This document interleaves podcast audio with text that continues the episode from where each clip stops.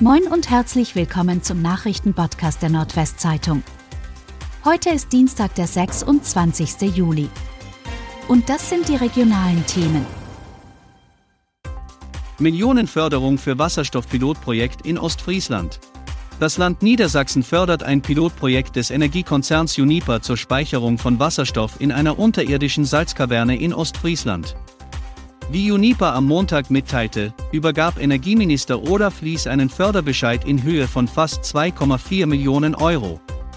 Der Konzern will in der Gemeinde Krummhörn im Landkreis Aurich erproben, wie sich Wasserstoff in einer Kaverne speichern lässt. Die Kaverne soll bis zu 250.000 Kubikmeter Wasserstoff aufnehmen können und bis 2024 in Betrieb gehen. Deutlich mehr Fälle von hellem Hautkrebs in Niedersachsen. Immer mehr Menschen in Niedersachsen und Bremen erhalten die Diagnose heller Hautkrebs.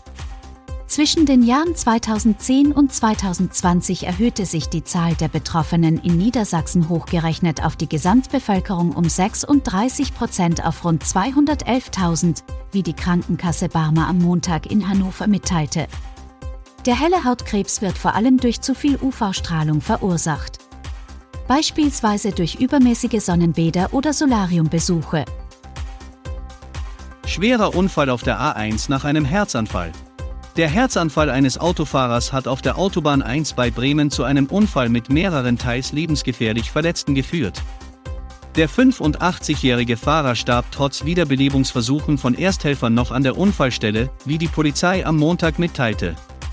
Seine 89 Jahre alte Mitfahrerin musste von der Feuerwehr aus dem Auto befreit werden.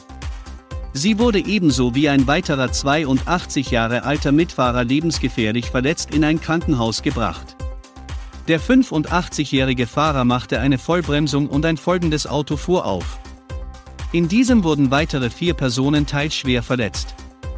Die Autobahn musste für mehrere Stunden gesperrt werden.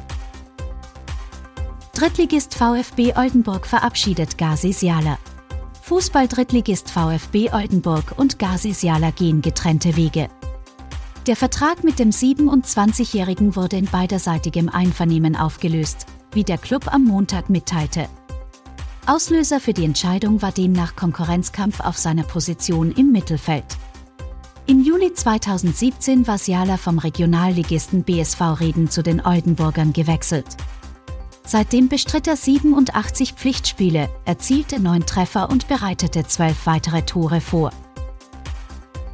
Junge Männer in Dinklage nach Schützenfest verprügelt.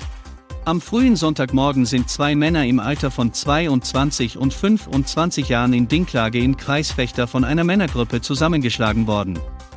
Das teilte die Polizei am Montag mit.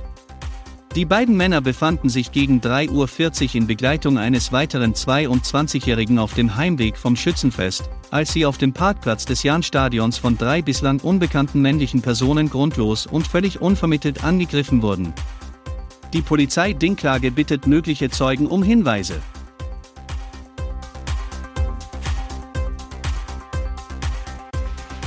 Und das waren die regionalen Themen des Tages. Bis morgen!